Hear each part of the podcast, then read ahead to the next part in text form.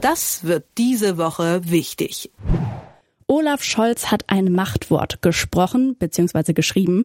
Manchmal wartet man beim Kanzler ja ein bisschen auf klare Worte und die Übernahme des Ruders. Beim Streit um die AKW-Laufzeiten hat er jetzt aber mal richtig klare Worte gefunden und entschieden. In seinem Brief beruft er sich auf seine Richtlinienkompetenz. Scholz hat beschlossen, dass die Kernkraftwerke ISA 2, Neckar-Westheim 2 und Emsland über das Jahresende hinaus bis längstens zum 15. April 2023 weiterlaufen können.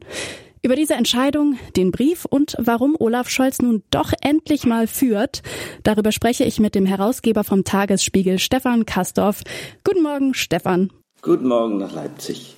Stefan, Niedersachsens Ministerpräsident Stefan Weil und Umweltminister Olaf Lies haben wiederholt gesagt, dass es eigentlich aus niedersächsischer Sicht gar nicht notwendig sei, das AKW Emsland über das Jahresende hinaus in Betrieb zu lassen und dass das AKW gar nicht so viel Leistung bringe.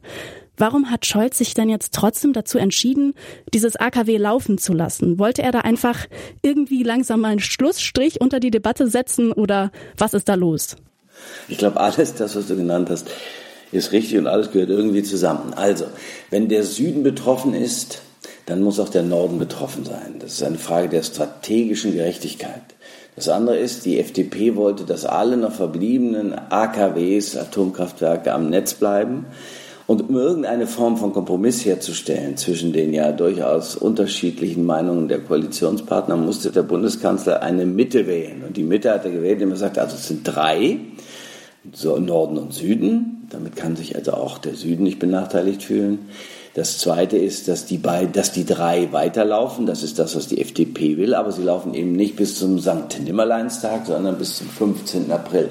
Wiewohl, als du das eben sagtest, musste ich ein bisschen lachen, weil der 15. April, die, als ob sich die Weltgeschichte nach den Daten der Bundesregierung richtet. Also plötzlich sagt die Weltgeschichte, ja, also wenn die das so beschließen, dann machen wir das jetzt auch. Dann gibt es keinen Krieg mehr in der Ukraine, dann gibt es gar keine Gas, Gasprobleme mehr und dann haben wir auch den Klimaschutz schon fast verwirklicht. Also 15. April, alles wird gut. So ein bisschen seltsam klingt das ja. Mhm, absoluter Stichtag auf jeden Fall, den er da gesetzt hat.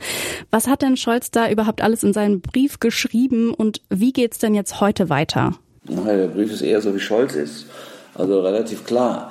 Also es ist ja so, wir haben ja einen Bundeskanzler, der nicht der aller, aller geschmeidigste Kommunikator ist, würde ich mal sagen. Es ist nicht so, als ob er gar nicht kommunizieren könnte, aber Herrgott, es muss ja nicht überflüssige Worte geben, schon gar nicht in Briefen. Also man sagt, was man will und dann sagt man so, jetzt läuft es weiter und es läuft bis zum 15. April, Dankeschön, Wiedersehen. Es ist natürlich auch, da hat er nicht ganz unrecht in seiner Form von, sagen wir, Präzision.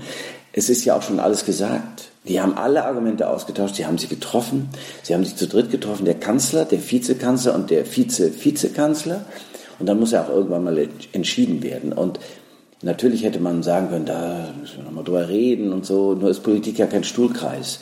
Also äh, da musste irgendwann eine Entscheidung gefällt werden. Und es ist so, nach der Geschäftsordnung des Bundeskabinetts, das hat eine eigene Geschäftsordnung, ist es so, wenn zwei sich gar nicht einig werden, oder wenn sich die Regierung gar nicht einig wird, dann kommt der Bundeskanzler und nutzt das, was man die Richtlinienkompetenz nennt und sagt so, in diesem Fall entscheide jetzt mal ich. Ansonsten gilt schon auch noch die Ressortverantwortung. Das ist schon so, die haben sehr weitgehende eigene Verantwortung. Aber in diesem Falle hat das jetzt mal gesagt. Ich kann aber nicht finden, dass das so schlimm ist. Also im Gegenteil, ich finde, es ist so wie im wirklichen Leben. Also wenn wir zwei uns jetzt ständig streiten würden, dann könnte ein Dritter auch mal sagen, so jetzt mal Schluss. Das tut man dann nämlich auch. Ach komm, jetzt aber mal gut. So, und nichts anderes hat er gemacht auf seine Weise und auch präzise.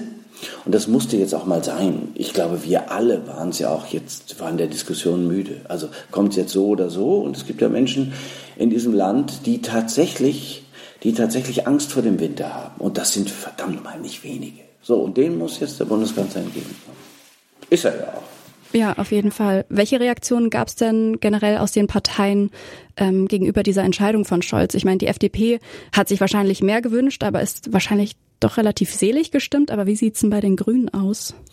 Ja, genauso wie du sagst, also es ist ja so, die Grünen sind, gehen schon einen weiten Weg, das muss man wirklich sagen. Also wenn man sich vorstellt, woher sie kommen und was sie groß gemacht hat, dann ist das ja der Widerstand gegen all das, was sie jetzt tun. Also die Grünen sind groß geworden und immer größer, weil sie gegen Atomkraftwerke waren, gegen das Weiterbetreiben von Kohlekraftwerken, das machen wir auch noch, und gegen Waffenlieferungen, vor allem schwere, in Kriegsgebiete. Also ich meine, das ist ja alles contre -cœur. Und wenn das Herz bei den Grünen vielleicht auch nicht ganz links schlägt, aber in der Mitte in jedem Falle, und das ist natürlich, also da würde ich Herzkasper kriegen. Das allerdings haben sie auf dem Parteitag alles mal so mitgenommen. Das muss man sich mal vorstellen. Das sind die Grünen, die früher 99 in Bielefeld Joschka Fischer, also um einen anderen Krieg, gegen einen Farbbeutel aufs Ohr geworfen haben, dass der heute noch drunter leidet. Die beriefen dann Kriegstreiber, hunderte von Polizisten standen vor der Halle und mussten dann Gegendemonstranten abhalten. Das ist ja alles heute anders. So, wenn man sich das alles mal vor Augen führt, dann ist es natürlich so, dass die Schmerzen haben. Und ich verstehe auch, dass Jürgen Trittin, der Altgrüne, der Altvordere, der mal witzigerweise Landesminister in, Nieders in der niedersächsischen Regierung war und dann Bundesumweltminister und gewissermaßen den ersten Atomausstiegsbeschluss ins Werk gesetzt hat. Also dass der sagt, ja, und das kann man alles gar nicht so machen und ein, das sei eine, ein extremer Stresstest, ja, ja. Dafür sind die Grünen aber noch, also sage ich mal, relativ entspannt.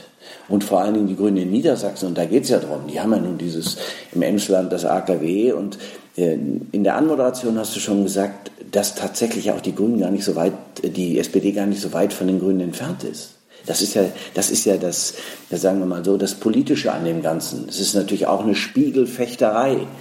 Also die SPD in Niedersachsen ist ja auch nicht dafür, dass das Emsland über den 15. April hinausläuft. Heißt, heißt, die werden sich bei ihren Koalitionsverhandlungen darauf verständigen, dass sie gemeinschaftlich alles daran setzen, die Laufzeit tatsächlich am 15. April enden zu lassen. Naja, damit hat man ja schon eins geschafft und dann werden die Grünen auch wiederum, das darf man nicht vergessen, einen Erfolg haben. Sie haben ja sowieso den Erfolg, dass es jedenfalls mindestens vorgeblich nicht jetzt eine Renaissance der Atomkraft geben soll. Aber meinst du denn, dass dieses ganze Rumgemehre und letztlich das Machtwort dann doch noch irgendwie Auswirkungen auf diese gerade frisch gewählte Rot-Grün in Niedersachsen haben wird?